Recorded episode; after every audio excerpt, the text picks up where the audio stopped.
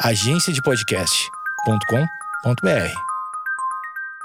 Bom dia, amigos internautas! Está começando mais um Amigos Internautas, o podcast com as notícias mais irrelevantes da semana. Eu sou Alexandre Níquel, arroba Alexandre Níquel, N-I-C-K-E-L. Axé, meu povo, eu sou o Cotô, arroba Cotoseira no Instagram e arroba Cotoseira no Twitter. Boa noite, amigos internautas. Eu sou o Thales Monteiro, arroba o Thales Monteiro no Twitter. E tomei um banho de água fria, amigos. Olha aí. Eu tô me comprometendo a não confundir mais nada nesse episódio. O último episódio foi uma vergonha. Não, é. Desculpa, amigos. Eu confundi cargo de parlamentar, confundi o nome da pessoa da matéria. Foi horrível, gente. Desculpa. Tu queria errar? Eu não queria errar. Não me pede desculpa, então. Vamos pro episódio. Barulho de bebê. A forma como a gente consome as coisas, né? É a agência de talento mais exploradora do Brasil. É, lições de empreendedorismo que eu aprendi tendo 46 centímetros.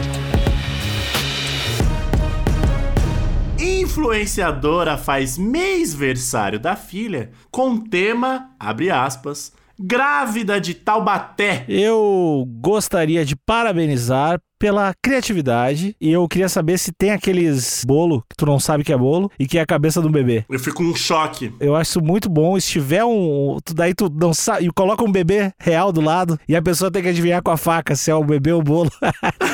Não, e o melhor é quando o recheio é de geleia de morango, que aí corta e sai só aquela baba vermelha. Eu cheguei a me questionar se eu era um bolo nessa época que era uma febre. Foi confuso. Foi pior que os lances aqueles de computador, aqueles ca captcha que chama. Sim. Aquilo é horrível. Acha o caminhão. Aí tem uns que é mó treta, mano. Não posso ser a única pessoa, todo mundo já passou por isso, de ficar na dúvida se é realmente uma pessoa ou um robô. Bem comum. O que tem bicicleta é foda.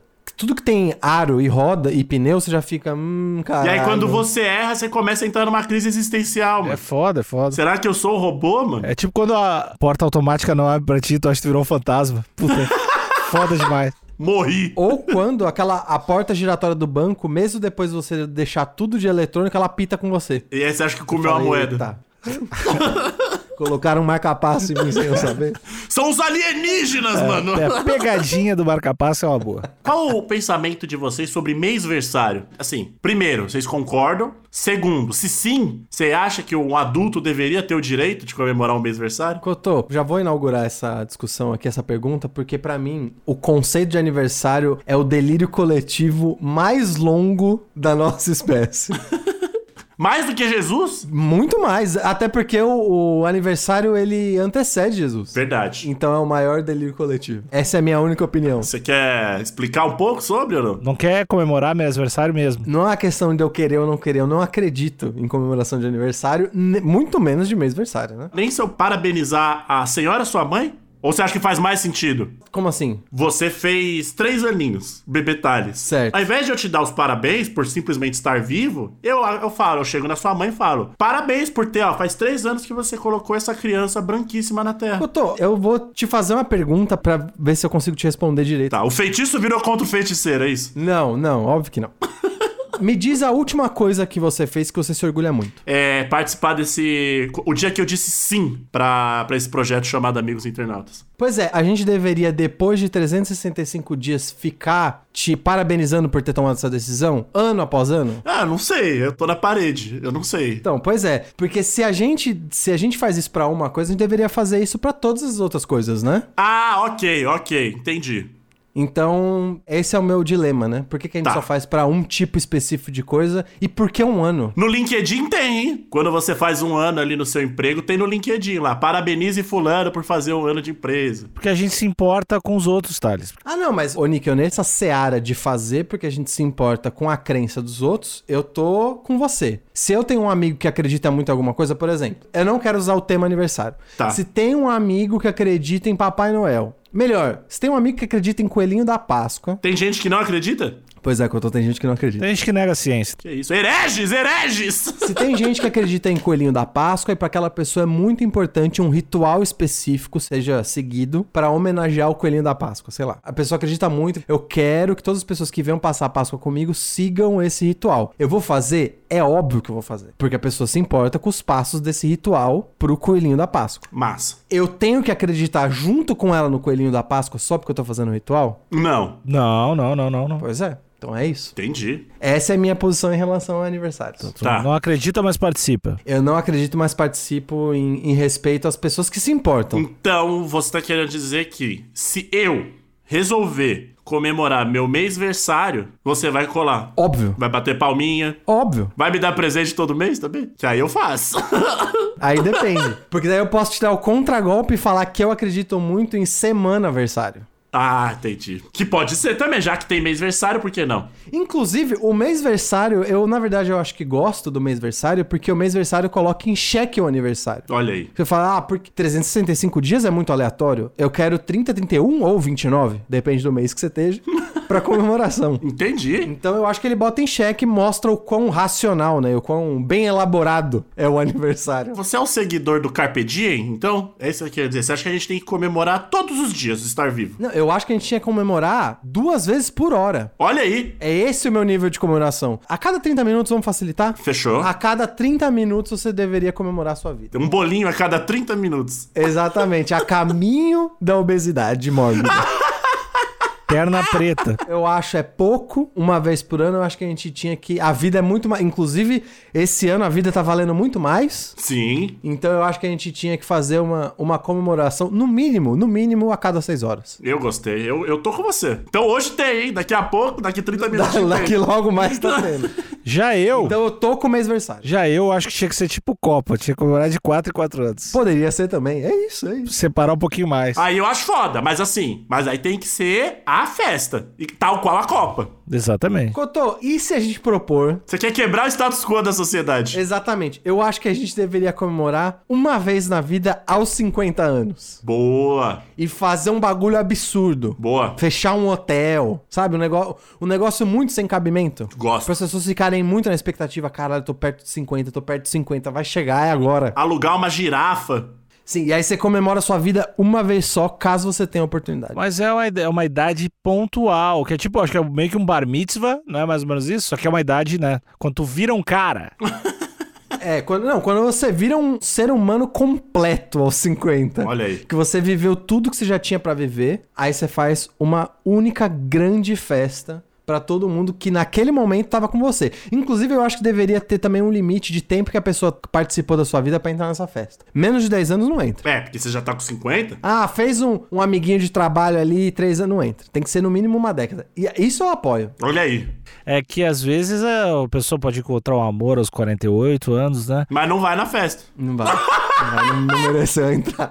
Agora, a sua ex-esposa ou ex-esposo que você ficou 20 anos, esse vai. Talvez, exatamente. Então, viu? Então eu acho que a gente tem vários modelos de comemoração à vida. E se o aniversário é arbitrário por ser um ano, vale mês. Eu acho que a gente precisa repensar a forma como a gente consome as coisas, né? A gente precisa falar sobre aniversário. Precisa falar sobre quem mais sofre nos aniversários. Vamos lá. Pequena Maia, caçula de Isabela Mate, ou Mate, está completando dois meses de vida. Olha aí, ó. E aqui na hashtag pra cego ver temos a pequena Maia, que já tem, já tem Instagram. Óbvio que já tem Instagram, né? Ah, então até, até aqui, arroba Maia Mate, segue aí. Conteúdos incríveis de um bebê de dois meses, falando sobre política, bem-estar. Reiki e moda. E dicas de saúde também, né? Também. Temos aqui a pequena Maia, né? é, com uma peruca. De ali simulando o corte de cabelo da grávida de Taubaté, usando todas as indumentárias ali desse grande ícone do folclore brasileiro, com uma barrigona, né? Que era o. A grávida de Taubaté tinha uma, uma barrigona, afinal tinham oito crianças ali dentro, segundo ela, né? Segundo a grávida, né? Segundo a grávida. A grávida original, não a Maia. Exato. Eram oito mesmo? Eu acho que eram oito. E que já tava gestando há uma cota, né? Não era um lance assim do tipo, ela tava gestando há um ano e meio. Tinha, Tinha um negócio muito esquisito, Exatamente. assim. A criança mais velha já tava pra se matricular. né? Era um lance meio assim. Tinha um técnico de informática dentro da barriga dela. Thales, como tu é o nosso repórter investigativo, tu sabe o que aconteceu com a grávida hoje em dia, onde ela tá? Cara, não sei. E eu acho que a aparição dela foi breve. Porque foi só naquele programa de auditório. E eu acho que ela desapareceu da internet. Ela ganhou uns negócios. O fato dela ter aparecido foi porque ela não tinha condições, né? Ela queria ter um filho, mas não oito. Não, mas Cotô, como é que alguém teria condições? Ninguém teria condições. Né? Ninguém teria condições. Nem físicas, emocionais e muito meio financeiras, né? Exatamente. Só um Elon Musk, talvez. Oito de uma vez? Não, mas o Elon Musk, ele, até ele ia pedir ajuda. no programa do Ratinho? Não, ele ia ter que ser internado, ia ter que ficar sob observação. Ele ia ter, ia ter chamar os melhores médicos do mundo para acompanhar essa gestação. E aí ela ganhou os clássicos prêmios ali de programas de auditório, né? Que é um cheque gigante de papelão. E uma máquina de fazer chinelo, mano. A gente se deixou levar, Cotô. Em 2012, uma mulher chamada Maria Verônica Aparecida César Santos afirmava estar grávida de quadrigêmeas. Aí, ó. Ou seja, Ah, era quatro? quatro bebês gêmeos. Com uma barriga enorme, ela ficou muito conhecida em Taubaté, interior É de São que Paulo. oito é um gato, né, cara? Oito não. Não, mas você sabia que tem é, histórico de pessoas que pariram oito crianças. O Ah, recorde não é sete, Cotô? Seis ou sete? Eu acho, eu tô aqui, ó, eu tô sensacionalista hoje. Enfim, ela era do interior de São Paulo e ela estava grávida de quadrigêmeas, supostamente grávida de quadrigêmeas. E a barriga dela era um balão gigante. Exato. E era do Bom Dia, como é que era o nome do programa? É Hoje em Dia, programa Hoje em Dia. Então, ó, e, e aqui eu, eu quero deixar minha crítica aos programas. Chega, né, de dar máquina de chinelo, máquina de fralda e cheque gigante de papelão. Fala que a pessoa ganhou o cheque, pra quê? Fazer a pessoa posar com um cheque gigante. Outro fato importante que eu tô ainda na grávida de Taubaté é que, ao contar o drama da, da gestação das quadrigêmeas, o Edu Guedes chorou ao vivo. da história dela comovente Ai, de estar gestando e eventualmente ela ganhou um enxoval de bebê, né? Olha aí. Mas ela comoveu uma nação, eu diria. Quando eu lembro, todo mundo ficou, caralho, é o tamanho da barriga dessa. Só pra finalizar a hashtag pra cego ver, a, a pequena Maia tá com aquele olhar de uma criança de dois meses que não sabe o que tá acontecendo, né? Ela só tá sobrevivendo, a Maia. Ela tá mais. Mas que caralho, mano? O que tá acontecendo aqui? Ah, mas ela vai ficar tão feliz que isso rolou daqui a uns, Vai. Daqui a uns 20 anos. Eu ia adorar ser essa criança. Eu ia postar, ia ter vários likes hoje. Eu faço a previsão de que por um breve período a Maia vai odiar que isso tenha acontecido. E aí, eventualmente, ela vai aceitar e se empoderar pelo acontecimento. É porque o adolescente ele odeia tudo, né? Com razão também, né? É. Ele tem uma ogiva nuclear de hormônios dentro dele que bagunça a realidade. Faz sentido. Então, ali entre. Provavelmente entre os 11 e os 13, a Maia vai detestar, vai querer queimar a internet. Mas ali perto dos 17, 18. Eu, eu vou chutar que na primeira festa de faculdade da Maia, ela vai vestida de grávida de Tabaté. De novo. Vai, vai. Na, cho- na chopada, né? Exatamente. Vai estar lá segurando um jurupinga e, e uma caneca de cachaça, vestida de grávida de Taubaté. Vai demorar um pouco mais pra ela criar essa maturidade, porque se a família dela faz isso agora, eles vão zoar muito essa criança ainda. Tem essa parte também. Se tiver aquele tio, que a gente sabe, né? Que tio é esse, vai ser complicado. Aliás, amigos, a gente tá pra presenciar daqui, acho que daqui uns 10 anos, os primeiros universitários que têm a sua vida inteira registrada nas redes sociais, né? Olha aí. É, se a gente pensar que redes sociais tá pra fazer uma década quase, o Instagram já tem uns 6, 7 anos. A gente vai ver, vai presenciar esse fenômeno. Você acha que vai causar o quê? Carros pegando fogo na rua? Eu não sei, Cotô. Pode ser ququalquer coisa, eu não sei. Eu não, não vou me atrever a fazer esse tipo de previsão. Ah, Aqui, a matéria pro, do dia, né? Então, mais uma vez, canalhas covardes que não botam a cara. Seria uma comemoração normal, não fossem o tema e o figurino. A influenciadora digital Isabela Mate, de 22 anos, festejou os dois meses de vida da filha Maia com a pequena fantasiada de grávida de Taubaté. Abre aspas. Dois meses de vida e quatro filhos na barriga. Invejosos dirão que é mentira. Fecha aspas. Brincou a mãe na legenda. A foto da menina devidamente trajada de falsa gestante em seu mêsversário logo viralizou e já tem mais de 87 mil curtidas no Instagram. Cotô, eu vou dizer que não é só pela fantasia que a Maia viralizou. Ela tá com uma cara muito boa também. A Maia, ela nasceu pra isso, né? Nasceu pra ser influencer. Ela já é uma TikToker. É, Saiu do ventre TikToker porque ela parece que ela tá naquele POV, sabe? POV. Estou grávida de quadrigêmeas. E essa é a cara. Ela tá super confortável ali, né? Sim. Na verdade, o tema desse TikTok seria POV. Você é um médico me contando que eu estou grávida de quadrigêmeos. e essa aqui é a cara dela. Acho que se fosse isso, acho que ela teria mais, ganharia mais uns, uns 4 mil likes aí. hein? Eu acho que sim. Fofíssima. O tema da festa faz referência ao caso que gerou comoção no país em 2012. Outros tempos, né, gente? Outros tempos. Quando o Brasil parava pra ver uma pessoa se passando por uma grávida. Bons tempos. Quando uma mulher chamada Maria Verônica Aparecida afirmava estar grávida de quadrigêmeos, ela chegou a apare- aparecer em programas de TV, na época, com uma barriga enorme. Aí tem dois Ds aqui, eu vou ler do jeito que tá, hein? Enorme. DD, silicone enchimento. Com a história, muitas pessoas chegaram a fazer doações de fraldas e roupas para o enxoval dos bebês. Das bebês, né? Das bebês. Tá escrito dos bebês aqui. É, mas tá bom. É, o mundo é o machismo, né, Thales? Estrutural. Pode ser. no caso da pequena Maia, essa não é a primeira vez que ela pode. Cara, a pessoa tem dois meses. Não é a primeira vez. Pessoa com dois meses. Parabéns. É bom demais. A carreira dela tá voando, cara. Ela, mano, não para de produzir conteúdo. Então fica a dica aí pra você que quer ingressar nesse mundo de produção de conteúdo. Não pode parar, não tenho tempo, ah, não sei o quê. A pequena Maia tá dando uma aula. É você que tem dois meses e quer entrar nesse meio. Tem que produzir, tem que produzir. No caso da pequena Maia, essa não é a primeira vez que ela posa fantasiada de personagem conhecida do público. Em seu primeiro mêsversário, a pequena apareceu no Instagram vestida de Hebe Camargo.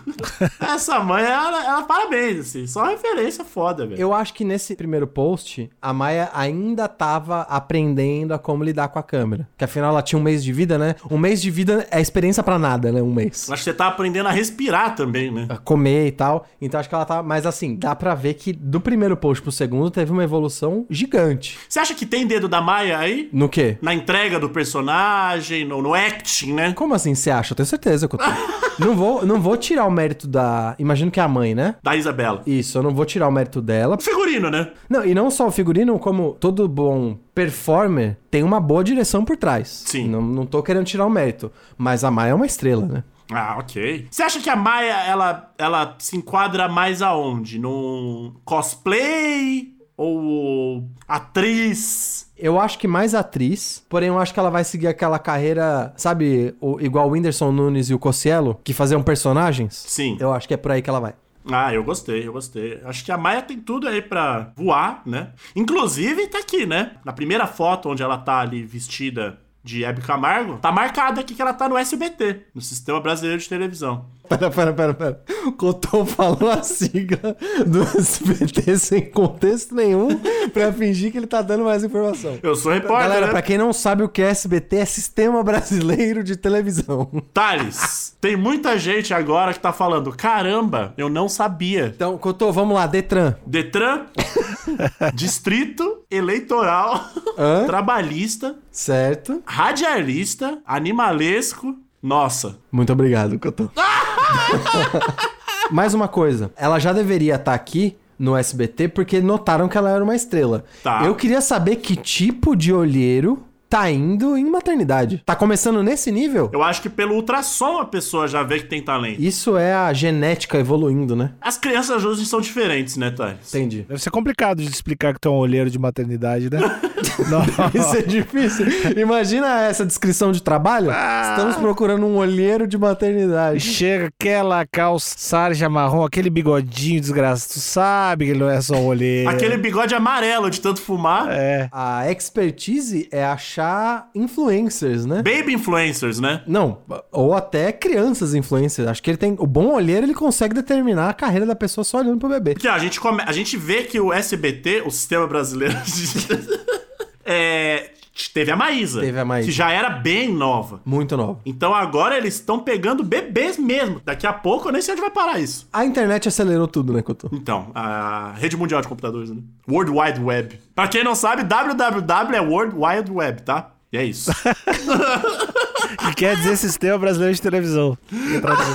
tá tudo interligado. É, é traduzido a isso. E é isso, a matéria, a matéria acaba por aí.